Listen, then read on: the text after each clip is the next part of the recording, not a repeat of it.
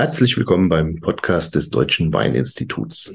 Mein Name ist Andreas Kaul und es ist Januar und den Januar nehmen ja traditionell viele zum Anlass, nach den Feiertagen etwas reduzierter zu konsumieren und auch im Hinblick auf alkoholische Getränke stark auf die Bremse zu treten oder sogar gänzlich darauf zu verzichten. Neuerdings spricht man dann vom Dry January, also dem trockenen Januar. Nein, damit ist nicht gemeint, dass man im Januar nur trockene Weine trinkt, sondern man verzichtet gänzlich auf Alkohol. Und diese Jahreszeit nehmen wir äh, nun zum Anlass und widmen uns heute mal einem zunächst alkoholfreien Thema, und zwar dem Wasser. Und da wir ein Weinpodcast sind, geht es natürlich nicht gänzlich nur um Wasser, sondern später dann auch um die Verbindung mit dem Wein. Ich freue mich, dass ich äh, mit zwei kompetenten Experten sprechen konnte, äh, um das Thema Wasser zu beleuchten. Zum einen habe ich mit Matthias Schmiedel, er ist Markenbotschafter beim Mineralbrunnen Selters, gesprochen. Äh, Matthias Schmiedel kümmert sich für Selters in der Rhein-Main-Region um die Gastronomie, kennt sich auch bestens aus mit Wasser in all seinen Darreichungsformen. Er unterstützt auch das Deutsche Weininstitut bei unseren Sensorik-Seminaren, wenn es um das Thema Wasser geht. Und äh, ja, an der Stelle auch noch eine kurze Offenlegung, denn das Deutsche Weininstitut und äh, Selters Mineralbrunnen verbindet äh, seit vielen Jahren eine Partnerschaft. Das ist auch der Grund, äh, warum unser Gesprächspartner heute ein Vertreter von Selters ist. Also das zur Info. Im Anschluss an das Gespräch mit Matthias Schmiedel gibt es dann noch weitere Einblicke mit dem Sommelier Arno Stegoweit. Und jetzt sitzt mir Matthias Schmiedel gegenüber. Er hat uns einen Besuch abgestattet hier in Bodenheim beim Deutschen Weininstitut. Dafür schon mal vielen Dank und herzlich willkommen, lieber Matthias. Danke, sehr gerne, lieber Andreas. Und vielleicht gleich als, ähm, als Hinweis, wir haben hier draußen eine kleine Baustelle vorm Haus. Es kann sein, dass wir ein bisschen Störgeräusche haben. Ähm, das möchten wir dann an der Stelle schon mal entschuldigen. So, Matthias, ich habe gerade erzählt, dass du für den äh, für Selters im Rhein-Main-Gebiet für die Betreuung der, der Gastronomiekunden zuständig bist als Magenbotschafter. Ähm, vielleicht mal kurz zu dir. Wie kommt man zu dem Job und wie bist du da hingekommen? Was ist äh, dein Hintergrund? Tja, also Markenbotschafter ist äh, in erster Linie auch ein Vertriebsjob. Ich betreue also hier im Rhein-Main-Gebiet und den angrenzenden Weinbaugebieten äh, die Gastronomie und da überwiegend die weinaffine Gastronomie. Umfasst auch die Winzer mit ihren äh, Gutsausschenken und Straußwirtschaften und geht hoch bis zum Fünf-Sterne-Hotel. Und äh, Markenbotschafter deshalb, weil einfach neben dem reinen Vertriebsjob auch noch eine Schulungstätigkeit mit verbunden ist so geben wir unter anderem ja auch beim Deutschen Weininstitut im Sensorik-Seminar ein, ein Mineralwasser- und Wein-Sensorik-Part äh, mit, äh, bieten wir mit an. Und äh, sowas mache ich auch an den Hotels und auch bei Gastronomen, weil es einfach wichtig ist, auch jeden darauf zu briefen, dass es eben Unterschiede bei Mineralwässern gibt und dass es nicht egal ist, welches Mineralwasser ich zu welchem Wein trinke. Ja, und jetzt ist Wasser also dein Thema. Und Wasser ist ja nicht gleich Wasser. Das äh, ist ein, ein, weites Feld, auch ja. wenn das mancher denkt. Ähm, vielleicht fangen wir mal mit den äh, Definitionen an. Also es gibt Mineralwasser, Tafelwasser, Leitungswasser. Habe ich was vergessen? Quellwasser. Heilwasser. Okay. Und wie sind die fünf verschiedenen Wassergattungen, die okay. wir haben? Also fünf ja. Gattungen gibt es. Und wie kann ja. man die voneinander abgrenzen? Also, ich fange mal an mit Trinkwasser, Leitungswasser. Das ist das, was bei uns zu Hause aus dem Wasserhahn kommt. Ist ein, äh, besteht zu überwiegenden Teilen aus äh, Grundwasser, aber auch Oberflächen und oberflächennahes Wasser wird beigemischt. Das macht schon mal den Unterschied aus. Äh, ich kann als Verbraucher nicht unbedingt nachvollziehen, wo kommt mein Wasser her. Außerdem darf Leitungswasser eben aufbereitet werden, so dass es keine gesundheitlichen Gefahren aufweisen kann. Dann haben wir als nächstes Tafelwasser, äh, spielte früher in der Gastronomie eine größere Rolle als heute. Äh, das kennt man als der, von der Zapfanlage her, aber äh, das hat doch stark nachgelassen. Tafelwasser ist ein industriell hergestelltes Wasser, wo ich verschiedene Wasserarten einfach nehmen darf. Ich darf auch verschiedene Zusatzstoffe zusetzen, Mineralien, Salze so wie mir das äh, als Hersteller gerade gefällt. Dann haben wir als nächstes Quellwasser. Quellwasser entstammt aus einem unterirdischen Wasservorkommen und muss direkt am Quellort abgefüllt werden. So, und dann haben wir noch natürliches Mineralwasser. Das entstammt aus einem unterirdischen, vor Verunreinigungen geschützten Wasservorkommen. Also sprich von aus tiefem Wasser. Das Wasser muss also so tief sein, dass so viel Erdboden oben drüber ist, dass eben die Umwelteinflüsse, die wir Menschen produzieren, das äh, Tiefenwasser nicht erreichen. Und das ist dann der Unterschied zum Quellwasser. Das heißt, ja. natürliches Mineralwasser äh, kommt einfach aus tieferen Schichten. Kommt aus tieferen Schichten und dazu kommt noch, zum einen, es muss die ursprüngliche Reinheit bewahrt bleiben und es bedarf einer amtlichen Anerkennung. Also sprich, ich kann nicht einfach ein Loch im Boden bohren bei mir zu Hause im Garten und sagen, oh, tolles Wasser, das nenne ich jetzt mal Mineralwasser. Nein, das sind umfangreiche Prüfungen abzulegen, bis man dann eine amtliche Zulassung er, äh, erhält. Und erst dann darf sich dieses Wasser, äh, wenn es alles erfolgreich bestanden hat, Mineralwasser nennen. Ja? Und dann als letztes gibt's noch natürliches Heilwasser ist im Prinzip ähnlich wie Mineralwasser, ist ein Arzneimittel, ein quasi das erste Arzneimittel, was wir Menschen kannten, ja, und ähm, ist somit äh, im Arzneimittelrecht geregelt. Ja. Wenn man in ganz alten Büchern äh, liest, da ist durchaus auch von Ärzten Empfehlungen, äh, dass man am Tag ein paar Liter Wein trinken soll. Aber das äh, das war früher mal so, das hat sich ja jetzt mittlerweile. Ja, das hat wahrscheinlich damit zu tun, dass man früher überwiegend das Wasser aus den Flüssen und Bächen getrunken hat. Und das war dann vielleicht doch mit irgendwelchen Keimen belastet, so dass man da ähm, ja nicht unbedingt gesundheitliche äh, Förderung erfahren hat. Ähm, das war anders beim Mineralwasser. Dadurch, dass es eben, wie gesagt, ein Tiefenwasser ist, hat man das schon auch früher dann ähm, ja in Tonkrügen abgefüllt. Jetzt zum Beispiel auch bei uns in Selders und hat es von dort aus an die Fürsten- und Königshäuser äh, in ganz Europa versendet. Ver, ver, äh, Liegt natürlich daran, ähm, dass es dadurch auch ziemlich teuer geworden ist und äh, es konnte sich der Normalbürger nicht leisten. Der Normalbürger hat dann eher Wein getrunken, weil das ein vergorenes Getränk war. Da waren die ähm, Schadstoffe schon wieder draußen oder eben Bier, weil es aufgekocht war. Ja. Und äh, beim Mineralwasser, das kommt sozusagen dann aus dem, aus der Tiefe hoch. Was wird da zugesetzt? Wird Kohlensäure zugesetzt oder ist die schon natürlich enthalten? Ja, also, ähm, vielleicht nochmal einen kurzen, kurzen Exkurs. Äh, Mineralwasser ist in der Mineral- und Tafelwasserverordnung in Deutschland geregelt, äh, ist mittlerweile auch EU-harmonisiert. Ja, also äh, gleiche oder ähnliche Bestimmungen gelten in allen EU-Mitgliedstaaten. Und ähm, in der Mineral- und Tafelwasserverordnung ist geregelt, was gemacht werden darf an einem Mineralwasser. Wir dürfen dem Mineralwasser, so wie es aus dem Boden kommt, nichts entziehen und nichts hinzufügen. Kleine Ausnahme, wir dürfen ihm die Kohlensäure entziehen, so wie wir natürliche Kohlensäure haben. Wir dürfen Eisen entziehen, wir dürfen Schwefel entziehen und Mangan. Ähm, Eisen und Schwefel im Prinzip aus ähm, ja, ich sage mal, kosmetischen Gründen. Also Eisen fängt ja an zu rosten, wenn es mit Luft in Bewegung kommt. Und ich ähm, nehme gern mal auch eine Flasche aus einer Quelle aus Kronberg immer mit zu Schulungen, die ich dann zwei Tage offen stehen lasse. Und da sieht man, wie rostbraun das Wasser dann einfach ist. Das sieht nicht gut aus. Es ist zwar gesundheitlich unbedenklich und der menschliche Körper könnte auch Eisen vertragen, aber es sieht, wie gesagt, nicht gut aus und deswegen darf man das entziehen. Und Schwefel riecht nicht gut, also deswegen wäre es auch da nicht unbedingt so förderlich, dass dann eine Flasche mit schwefelhaltigem Mineralwasser aufzumachen. Ähm, das äh, würden wir nicht so trinken. Also das sind so die äh, Behandlungsmethoden, die wir da anwenden dürfen. Und wir dürfen die Kohlensäure dann im Anschluss auch wieder zugeben an das Mineralwasser in dem Maße, wie wir das gerne hätten. Also sprich ein Sprudel mit richtig viel Kohlensäure, ein Medium mit weniger und naturell logischerweise ohne Kohlensäure. Ja.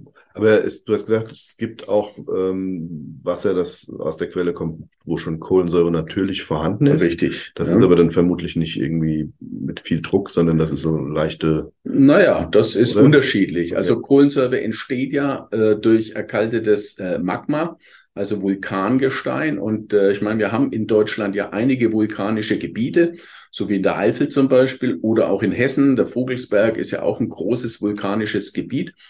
Und äh, da entsteht natürliche Kohlensäure. Und äh, die nutzt man natürlich logischerweise für das eigene Mineralwasser. Und man merkt es dem Wasser einfach an, ob jetzt einfach nur so irgendwann mal Kohlensäure zugesetzt wird oder ob es von Haus aus schon mal mit Kohlensäure in Berührung gekommen ist. und wie dann nachher dann auch die Kohlensäure wieder dazugesetzt wird. Also die Bindung der Kohlensäure an das Mineralwasser ist ein ganz anderes, als wenn jetzt einfach nur so, wie man es manchmal zu Hause kennt, in einem Sprudler ein Druck drauf und dann kommt ein bisschen Kohlensäure drauf, die ist auch sofort wieder weg. Ja. Gut, ich meine, wir kennen das vom Sekt. Der, ja. Das ist ja ähnlich und der in der Flasche vergoren ist. Ja. Und ähm, ob da vielleicht Kohlensäure zugesetzt wurde bei einem Perlwein, also da, da ist ein Qualitätsunterschied genau. festzustellen. Ja. Ähm, jetzt nochmal ganz praktisch, wie muss man sich so, so einen Brunnen vorstellen? Wie tief geht das runter? Wo holt ihr euer Wasser raus? Also das ist äh, unterschiedlich. Wir haben ja verschiedene Quellen. Also wir haben insgesamt äh, sieben Brunnen. Zwei für äh, Zeldas Naturell und fünf für Zeldas Classic und Zeldas Medium. Ähm, diese Quellen sind so in relativer Nähe zueinander und sind in unterschiedlichen Höhen. Also ich sage mal, das, wir bewegen uns da zwischen 80 und 180 Metern ungefähr. Ähm, das ist aber von Brunnen zu Brunnen unterschiedlich. Ja, es kann die, auch. Entschuldigung, die Höhe heißt jetzt die Tiefe. Die Tiefe, ja, wo ihr das Wasser rausfällt, genau, nicht ja, irgendwie ja. die ähm, nein, nein. Höhenmeter. Nee, nein. Okay, also ihr bohrt sozusagen 80 Meter, 100 Meter tief. Ja, oder noch tiefer. Ja, ja. Bis man eben dann eine wasserführende Schicht findet, die den Ansprüchen, die an ein Mineralwasser gestellt werden, einfach genügen. Mhm. Ja. Und was, ich nenne es mal die Fördermenge, äh, wie viel darf man da rausholen oder ist dann irgendwann ja, also die, die, Fördermenge wird vom ähm, Regierungspräsidium als Aufsichtsbehörde festgelegt und äh, bis zu dieser maximalen Fördermenge darf man entnehmen. Und das ist dann auch so aufgrund von hydrogeologischen Gutachten erstellt, die Menge, die einfach auch natürlich nachfließen kann. Das ist das Problem bei Mineralbrunnen. Man kann ein Wasservorkommen nicht äh, berechnen, wie man zum Beispiel ein Erdölvorkommen berechnen kann. Da weiß ich genau, ich habe so und so viele Millionen Barrel dann ist Schluss. Ja, beim Mineralwasser oder beim Wasser allgemein ist bei Grundwasser ja genauso. Es fließt ja immer wieder was nach. Das ist ja eingebunden in diesen natürlichen Kreislauf, den wir in der Natur haben. Und äh, in dem Moment, wo es regnet, versickert das Wasser, kommt sicherlich als erstes erstmal unten im Grundwasser an und geht dann aber auch in verschiedenen Bereichen nochmal tiefer und kommt dann irgendwann unten im tiefen Wasser an, beim Mineralwasser. Also da geht auf dem Weg natürlich schon viel verloren und das, was dann unten ankommt, vielleicht kann man sich wie beim Winzer mit einer Auslese vorstellen. ja, ähm, das ist dann einfach so und ähm, ja, das ist äh, auch der Extrakt der, dessen, was oben drüber ist. Und du hast jetzt den natürlichen Kreislauf angesprochen, ja. in den wir jetzt so ein bisschen eingegriffen haben und ja. ähm, der Klimawandel ähm, ist da. Wir haben trockene Jahre. Wirkt sich das auch auf, äh, auf die, die Vorkommen von Mineralwasser aus? Also das kann man im Moment, kann man nur erahnen oder schätzen oder ja, vielleicht auch prognostizieren, wie sich das in den kommenden Jahren einfach auch vollziehen wird. Ähm, denn äh, klar, die trockenen Jahre und die trockenen Sommer haben irgendwann auch Einfluss auf das Mineralwasser. Aber da sind wir im Moment noch, äh, ja, das wäre irgendwo in der Kristallkugel zu lesen. das ja. kann man eigentlich äh, vernünftig noch nichts dazu sagen.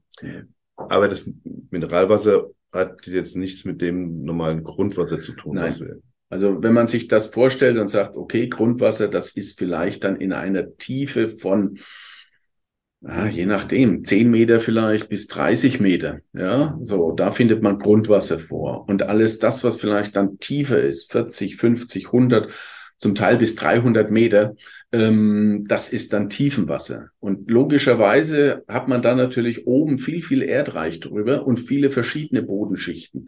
Und das macht das aus, was eigentlich das Herz des Mineralwassers ist, nämlich die Inhaltsstoffe, die Mineralien. Und je mehr Boden ich oben drüber habe und vielleicht auch unterschiedlichste Bodenschichten, desto mehr Mineralien und unterschiedliche Mineralien werden aus dem Boden gelöst und finden sich dann im Mineralwasser wieder. Das ist wie so ein Kaffeefilter, man, man gießt oben das Wasser rein und es äh, holt sich alles. Kö könnte man so. Ganz unten ja. kommt dann was. Das Gutes könnte man raus. so ausdrücken, ja, ja. genau. Ja. Jetzt wollte ich nochmal fragen. Also ich meine, Wasser schmeckt ja immer gleich. Das ist ja. da muss ich jetzt herzlich wo, wo, sind, wo, liegen die Unterschiede? Also ich meine, klar, wenn man verschiedene, also Wasser nebeneinander probiert, ja. dann merkt man die Unterschiede. Ja. Selbstverständlich. Ja. Und äh, aber worin liegen die, mal von der Kohlensäure abgesehen? Der Geschmack des Mineralwassers ist abhängig davon, durch welche Gesteinsschichten es fließt und äh, welche Mineralien dabei ausgelö äh, ausgewaschen werden und sich im Wasser dann in gelöster Form wiederfinden. Wir haben allgemein in Deutschland so einige Mineralien, die da überwiegend vorkommen. Das sind Calcium, das ist Magnesium, das ist Natrium, Chlorid, Sulfat und Hydrogencarbonat. Ja. Also Hydrogencarbonat ist ein Salz der Kohlensäure auch. Das schmeckt leicht salzig. Ja. Äh, Calcium Klar, wissen wir alle, ist notwendig für den Körper und ein kalziumreiches Mineralwasser kann auch für viele Menschen, die vielleicht auch äh, Osteoporose haben und vielleicht auch eine, eine Laktoseintoleranz sein, haben, kann das ein gutes Mittel sein, um da den Kalziumhaushalt des, des Körpers einfach auch zu bedienen und aufzufüllen. Calcium schmeckt dann letztendlich, wenn wir jetzt beim Geschmack bleiben, so erdig trocken und hat dann auch so einen leicht säuerlichen Geschmack. Ja? Also manchmal kommt es mir so vor, als wenn ich dann ein trockenes Mundgefühl habe und eigentlich Durst habe, aber nichts mehr trinken kann. Dann haben wir mit Magnesium und Magnesium ist ein ganz eigentümliches äh, Mineral, denn äh, die eine Hälfte schmeckt das als bitter, äh, äh, er schmeckt das als bitter und die andere als süß. Also das ist so ganz unterschiedlich. Deswegen kann man dann auch äh, magnesiumhaltige Mineralwässer der eine sagt, boah, das ist, ist äh, bitter und der andere sagt, das ist total süß. Ja, also das ist so ganz äh, widersprüchlich, aber Geschmack ist einfach unterschiedlich. Dann haben wir Sulfat, klar, das schmeckt so ein bisschen herb und bitter. Und Natrium und Chlorid kennen wir alle aus der Küche. NaCl ist Kochsalz, das schmeckt dann halt salzig. Ja. Und so charakterisiert man sich so äh, auch vom Geschmack her der unterschiedlichen Inhaltsstoffe auch äh, der Geschmack des Wassers. Und das ist etwas, was man auch aufgrund des Etikettes, was auf jedem, auf jeder Mineralwasserflasche ist, auch sehr gut äh, erkennen kann. Ja, also auf einen Blick weiß ich da oder kann ich wissen, ja, wie schmeckt denn das Mineralwasser, was ich vor mir habe eigentlich? Ja, genau, das ist ja sehr transparent. Das heißt, wenn man weniger Salz will, guckt man einfach drauf, Natriumchlorid, ähm, ja. was möglichst wenig hat, oder wenn man ein bisschen genau. mehr will von dem Inhaltsstoff, dann ja kann man sich das schon entsprechend aussuchen, aber grundsätzlich gilt natürlich immer einfach probieren, was einem am besten schmeckt. So ist es, ja. Das ist wie beim Wein. Ähm, es gibt auch beim Mineralwasser keinen kein, kein Bestes oder, oder, oder sonst irgendwas, sondern ist, jedes Mineralwasser, was wir in Deutschland verkaufen, ist gut, ist sehr gut, weil es eine amtliche Zulassung hat, weil es amtlich anerkannt ist. Von daher sind die Grundvoraussetzungen geschaffen. Wichtig ist immer nur, der Anlass, zu dem ich das Mineralwasser trinke. Ja, also wenn ich jetzt äh, ein Sportler bin und ich habe äh, geschwitzt ohne Ende, dann brauche ich äh, auch wieder Mineralien, die diesen Salzhaushalt im Körper auffüllen. Ja, äh, also wäre ein, ein natriumchloridhaltiges Mineralwasser super gut. Ja, ähm, auch wenn ich jetzt vielleicht äh, viel äh, geistige Arbeit geleistet habe, wo ich dann auch wieder die Nervenverbindungen einfach auch brauche. Auch da ist Natrium und Chlorid wieder gut, weil Natrium einfach dafür sorgt, dass die Nervenbahnen wirklich gut funktionieren. Und äh, vielleicht hat's der eine oder andere schon mal äh, gemerkt, wenn er wirklich viel und konzentriert gearbeitet hat und dabei das Trinken vergessen hat, da merkt man, boah, jetzt bin ich irgendwie doch ziemlich fertig und äh, ja, da hilft dann eine Flasche Mineralwasser wieder, um einfach den Mineralstoffhaushalt im Körper wieder aufzubauen und ähm, ja, dann arbeitet sich auch wieder viel besser. Ja, Matthias, das waren interessante Einblicke. Vielen Dank in die Welt des Wassers, die ja doch äh, sehr abwechslungsreich ist und nicht jedes ja. Wasser ist gleich, wie wir gelernt haben. Das war auch nicht ganz ernst gemeint vorhin. Ich bedanke mich bei dir. Gern geschehen. Für die Zeit und äh, dafür, dass du hierher gekommen ja. bist. Und hat, hat mir sehr viel Spaß gemacht und recht herzlichen Dank. Jetzt haben wir viel gehört über das Wasser, aber mit meinem nächsten Gesprächspartner schlagen wir den Bogen zum Thema Wein. Ich bin nämlich jetzt mit Arno Stegoweit verbunden. Hallo Arno. Hallo Andreas. Für den unwahrscheinlichen Fall, dass es noch Zuhörer gibt, die dich nicht kennen, gibt es jetzt eine kleine Kurzbiografie. Ich bin gespannt, ob ich das alles richtig zusammengefasst habe. Arno ist aus Berlin zugeschaltet. Stimmt das? Naja, nicht ganz Berlin. Ich glaube, direkt. Kliniken äh, Nordbahn liegt schon in Brandenburg, aber. Aber in unmittelbarer Nachbarschaft der Hauptstadt. Wir gucken nach Berlin rein. Genau, dort lebt er mit seiner Familie, er ist Sommelier, hat lange Zeit in der Sterne-Gastronomie gearbeitet, unter anderem im Adlon, Fischers Fritz, im Söllringhof auf Sylt, also beste Adressen. Er war Sommelier und Restaurantleiter. Unter anderem hat er im Adlon eine Wasserkarte mit über 70 Produkten aus 57 Ländern. Das müssen wir nachher nochmal vertiefen. Seit zwölf Jahren betreibt er den Weinhandel Wine and Waters. Also auch hier hört man Wine and Waters, Wein und Wasser, also Ansprechpartner für das heutige Thema. Er ist schon seit vielen Jahren bei der IHK für die Ausbildung der angehenden Sommeliers äh, zuständig. Der Busche Verlag führt ihn in schöner Regelmäßigkeit in der Liste der 50 besten Sommeliers, besten Sommeliers Deutschland zuletzt auch äh, 2022 wieder. Und seit zwei Jahren kann man ihn auch regelmäßig in seinem neuen Objekt finden, nämlich in Anus Weinladen im Nordwesten Berlins. Also beziehungsweise, wie wir gerade festgestellt haben, nicht ganz Berlin, sondern in Klinike, ein Steinwurf hinter der Stadtgrenze. Arno, habe ich das alles richtig äh, wiedergegeben? Habe ich was vergessen? Besser hätte ich es eigentlich nicht zusammenfassen können. Vielen Dank.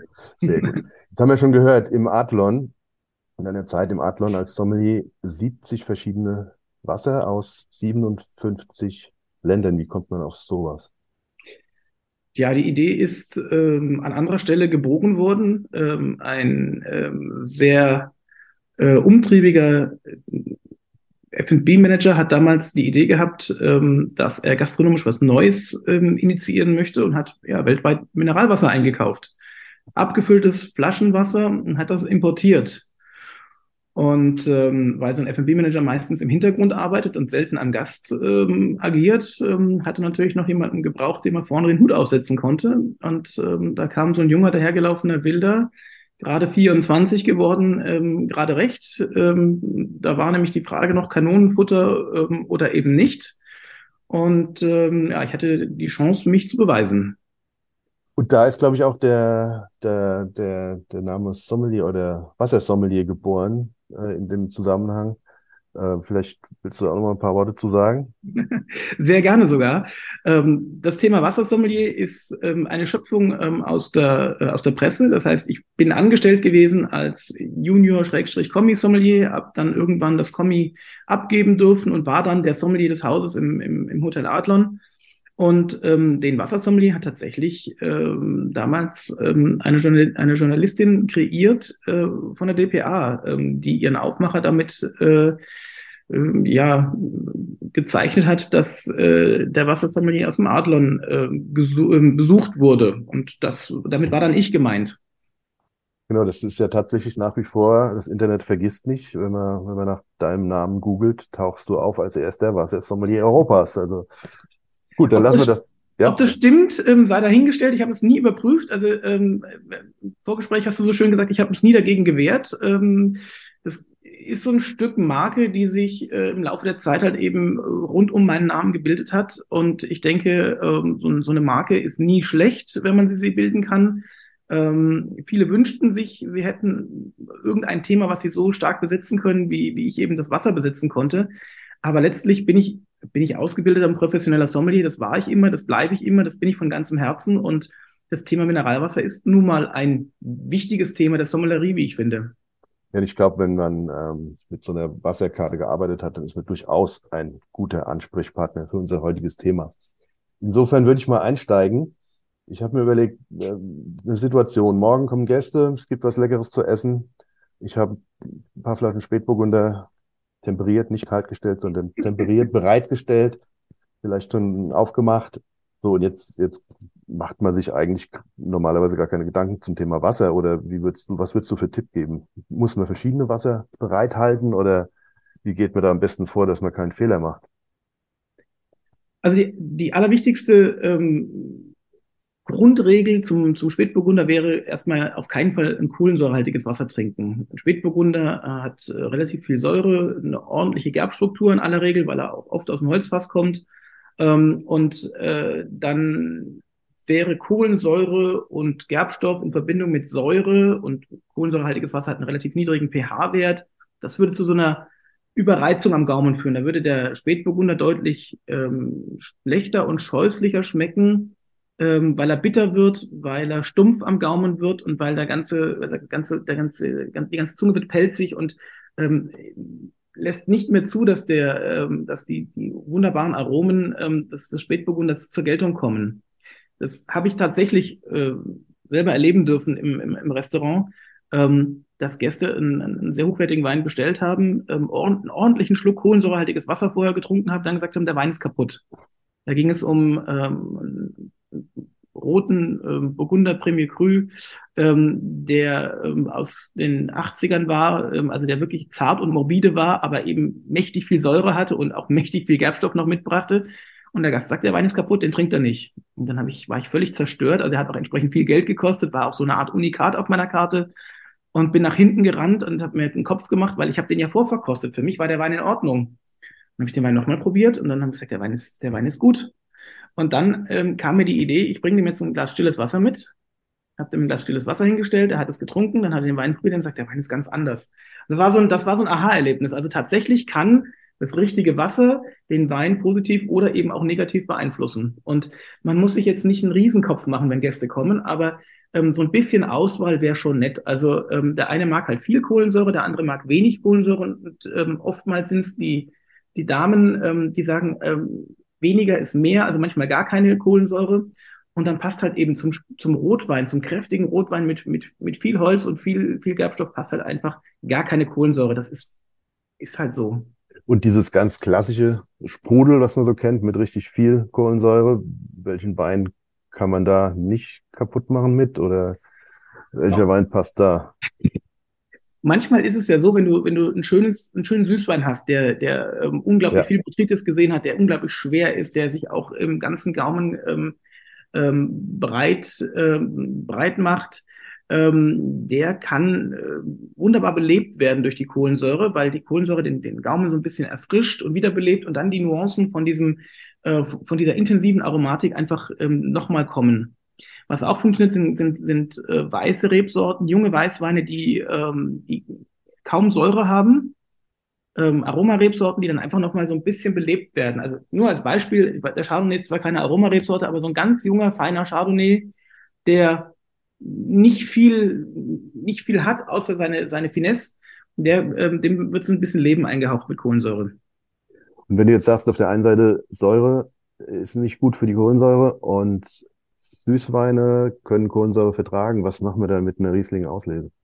Ja, das ist dann, ähm, es, es, gibt eben die eierlegende Wollmilchsau nicht, nicht so, nicht so hundertprozentig. Ähm, die Süße überwiegt ja in so einer Riesling-Auslese meistens deutlich äh, der Säure. Ja. Das heißt, die Säure geht eh ähm, mehr als, äh, als harmoniebegleitender äh, ähm, äh, ja, Inspirator mit auf den Gaumen. Ja? Also für mich ist die Säure in, in der Auslese das, das, quasi das wichtigste ähm, Harmonieteilchen, was diese, was die Auslese mitbringt. Und da ist ein bisschen mehr säuerliches Empfinden am Gaumen gar nicht äh, so fürchterlich, weil die Süße das auffängt.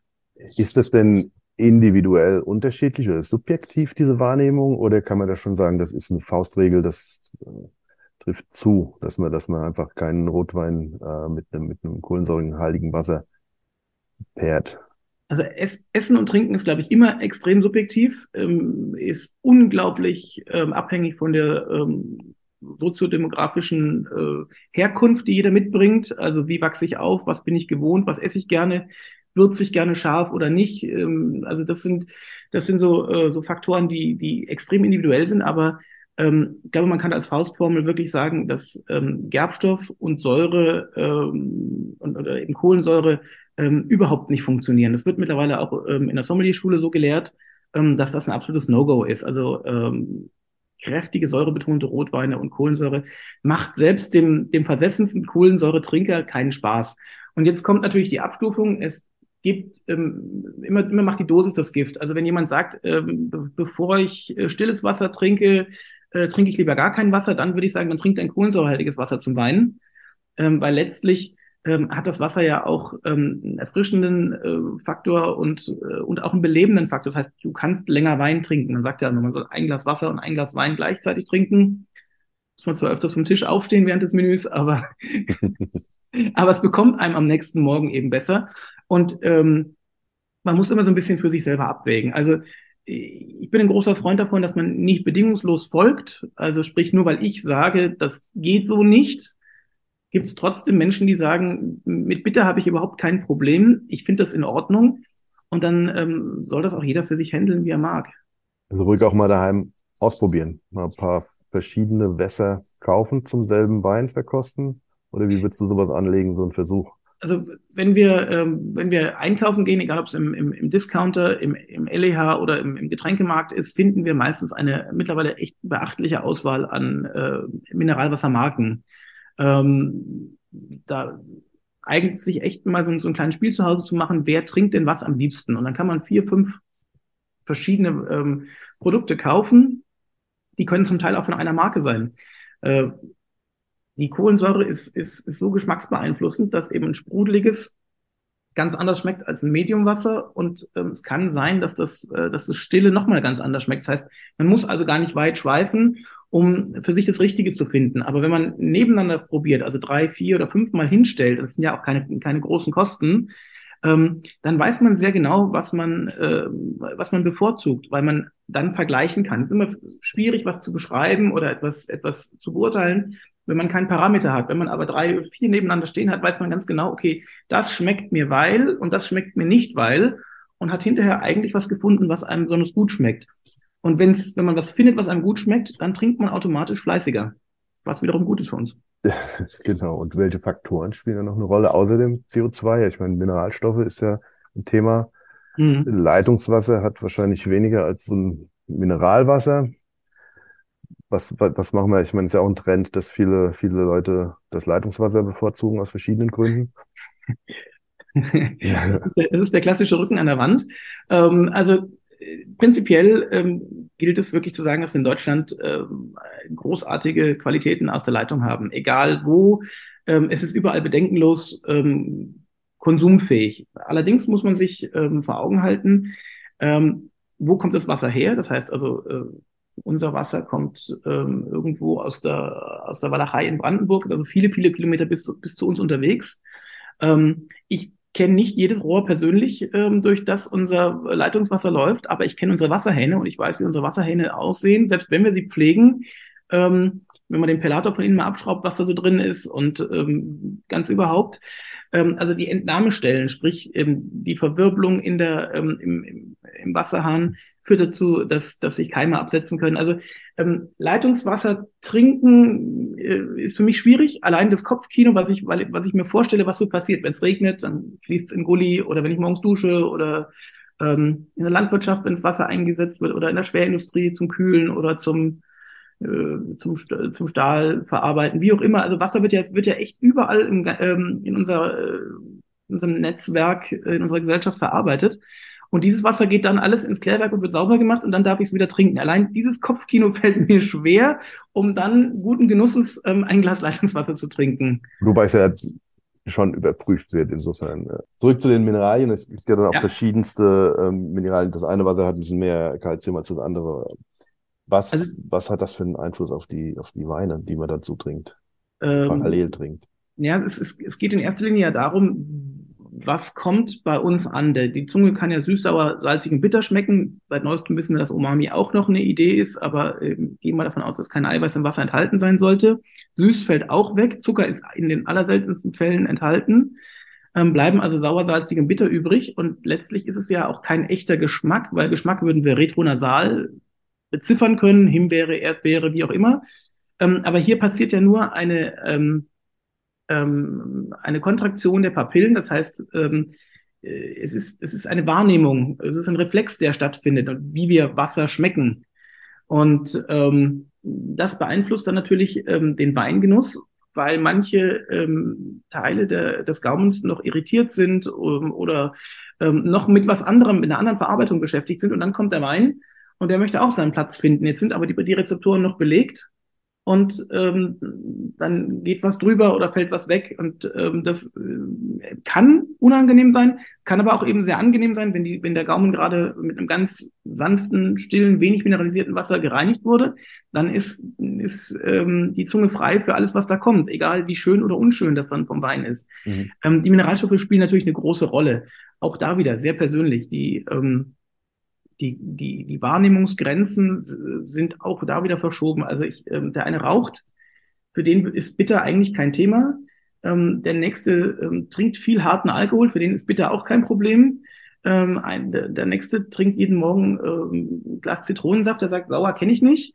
Und so ist halt einfach, ähm, so, so werden verschiedene Qualitäten von Wasser verschieden wahrgenommen. Deswegen gibt es da kein, kein äh, passt oder passt nicht. Ja, also wieder subjektiv und einfach. Wieder total subjektiv ja. und ganz, ganz individuell. Ja. Ich habe noch ähm, eine Frage, Trinktemperatur. Also ja. gibt es da eine Empfehlung, zu kalt gibt es nicht oder das kurz, Auge vorm, trinkt, kurz vorm Lutschen oder sowas? Das Auge trinkt ja bekanntlich mit und am schönsten ist, wenn das Glas beschlägt. Ich würde also sagen, sowas so gut Kühlschrank äh, kühl, ähm, 11 Grad, 12 Grad, ähm, dass das Glas noch, noch so, so, so einen leichten ähm, Beschlag bekommt. Ähm, zu kalt äh, ist schwierig, wenn du das mit bei, bei 4, 5 Grad trinkst, dann tut es beim Schlucken weh, weil du es nicht runterkriegst. Das ist so dieses, diese Hemmschwelle. Der Gaumen muss es erst anwärmen, bevor du es trinken kannst. Also du hast keinen Trinkfluss, es ist mehr so ein, so ein Runtergehoppel. Mhm. Und das macht eigentlich keine, keine Freude. Deswegen so äh, 10, 11, 12 Grad sind optimal. Keine Zitrone, keine Eiswürfel. Wir wollen ja schließlich keine Schorle haben und, oder noch mehr, noch mehr Säure im Wasser. Also ähm, Wasser eigentlich pur genießen ähm, dann äh, möglichst natürlich und neutral. Und die Gläser, kann man da was falsch machen? Eigentlich nicht. Also äh, die, die Zunge hat natürlich vorne verschiedene Rezeptoren und je schmaler oder je breiter ähm, die, die, äh, das, das Glas ist, äh, um, umso unterschiedlicher ist die, der, der Zeitpunkt des Auftreffens am Gaumen. Und auch das kann natürlich den Geschmack beeinflussen. Also aus einem weiten, breiten Glas ähm, habe ich mehr Wasser, was sich über die gesamte Zunge verteilt. Aus einem schmalen Glas trifft es vielleicht eher auf der Zungenmitte auf. Und ähm, so kann ich beeinflussen, ob sich Salzigkeit zum Beispiel sehr früh einstellt oder erst ein bisschen später. Also ich würde ein, ein, ein stark ähm, äh, salzig schmeckendes Wasser, also äh, Natriumchloridhaltig, Kochsalz, haltig, ähm, würde ich mit aus einem schmaleren Glas trinken ähm, als eins, das weniger hat. Aber das ist, sind dann Spielereien. Und das ist ja. wiederum so eine Spielerei, die kann man zu Hause mal ausprobieren. Ähm, hat jetzt, wie ich finde, eigentlich nicht die ganz große Bedeutung. Also kann man machen. Schon... Und ein schönes Glas trinkt sich schöner als, so ein, als einfach so ein, so ein altes Senfglas. Aber auch das, da ist, ähm, das muss jeder für sich selber entscheiden. Also wer schon die Bandbreite an Weingläsern zu Hause ausgereizt hat, der kann dann anfangen, mal verschiedene Wassergläser zu testen. Richtig, genau so ist es. Dann habe ich jetzt noch ein Thema. Da haben wir schon vor ein paar Jahren drüber gesprochen. Und äh, ich spreche jetzt hier stellvertretend für die vielen Menschen in Rheinhessen oder in der Pfalz oder in anderen Anbaugebieten auf den Weinfesten. Machen die was falsch, wenn sie sich eine Riesling-Schorle bestellen? Definitiv. oh wie, oh wie, das gibt böse Leser in der Hörerpost. Also wenn der Riesling restsüß ist, ähm, dann eher weniger. Da hat man ja eben gerade äh, davon gesprochen. Also ich denke, ähm, Süße und Säure ähm, können ein, eine, eine wunderbare Harmonie eingehen. Dann passt auch ähm, der Sprudel auf den, auf den nicht ganz trockenen Riesling. Aber wenn der Riesling eben, äh, sag mal, äh, nicht aus Rheinhessen kommt, sondern eher fränkisch frei ist, also knochentrocken, 0 Gramm Restzucker, dann irgendwie 7 Gramm äh, pro, pro Liter Säure mitbringt oder mehr vielleicht sogar, was ja in Franken auch ab und zu der Fall ist, ähm, und du dann einen Sprudel drauf kippst, ähm, dann könnte es schon echt, ähm, echt haarig werden. Also du, du merkst einfach die Verstärkung der Säure. Und ähm, das ist ähnlich wie in der, wie es der Sommelier ähm, in, in der ersten Menükundestunde lernt, Säure mal Säure multipliziert sich. Und die Wahrnehmung von Sprudel, also Kohlensäure, heißt das schon Kohlensauer, pH-Wert ungefähr 5,5, neutral wäre ungefähr 7. Es gibt aber auch Wässer, die sind bei 5 nur. Das heißt, du hast dann eine ganz große Diskrepanz ähm, von pH 2 und dann kommt noch der, ähm, kommt noch der Säurebeitrag ähm, vom trockenen Riesling. Das kann manchmal unangenehm wirken. Also ich würde eher einen schönen ähm, voluminösen Grauburgunder nehmen, dem tut die Säure ganz gut. Der wird nämlich dadurch quasi ähm, leicht und ähm, der passt meines Erachtens zur Schorle mindestens genauso gut. Und Müller würde es auch tun, der duftet auch noch wunderbar. Ähm, für mich ist der Riesling, ähm, ne, wie sagt man so schön, die Königin der Rebsorten und ähm, den würde ich lieber pur trinken. Gut, das ist sowieso, steht außer Frage. Aber bei der Schorle grundsätzlich natürlich immer das ähm, Wasser mit viel Kohlensäure. Also äh, bei der Schorle würde ich grundsätzlich auf jeden Fall auf viel Kohlensäure gehen. Das hat ja so den, ähm, den Erfrischungscharakter. Das soll ja ein bisschen den Alkohol mindern. Es soll ja mehr zum mehr zum zum äh, zum Getränk werden, äh, nicht nur zum Genussmittel. Und so eine Schorle, so eine Schorle ist ja äh, Feierabendgetränk oder Terrassengrill-Getränk. Ähm, und ähm, also ich würde, würde, würde gucken, dass die Schorle nicht zu verwässert ist. Also dieses 50-50 ähm, finde ich ein bisschen schwach. Ich würde mal zwei Drittel Wein und ein Drittel Wasser nehmen und dann muss halt auch ordentlich Bums im, im, in, äh, in Form von Kohlensäure im Mineralwasser sein. Und dann ist das eigentlich ähm, eine super Sache. Gut, Arno, ich glaube, jetzt haben wir sehr viel gelernt über das Thema Wasser und äh, die Verbindung mit Wein. Ich bedanke mich sehr herzlich für deine Zeit, dass du uns hier Rede und Antwort gestanden hast. Und ja, vielen Dank und bis bald. Es war mir eine große Freude. Herzlichen Dank, ähm, viel Erfolg und ähm, ja, ich hoffe auf eine ganze Menge Zuhörer, die neugierig auf Wasser sind. Und damit sind wir auch schon wieder am Ende unseres Podcasts angekommen. Wer die Veröffentlichung der Februarausgabe nicht abwarten kann, dem der empfehlen wir unsere Online-Seminare und speziell unser Online-Seminar zum Thema Riesling. Das findet am 2. Februar statt um 19 Uhr und wird moderiert von Caro Maurer. Sie ist Master of Wine. Die Teilnahme an dem Online-Seminar ist kostenlos und Infos dazu gibt's unter deutscheweine.de slash WEW, also Weinentdecker Wissen. Danke fürs Zuhören. Bis bald, macht's gut, bis zum nächsten Mal.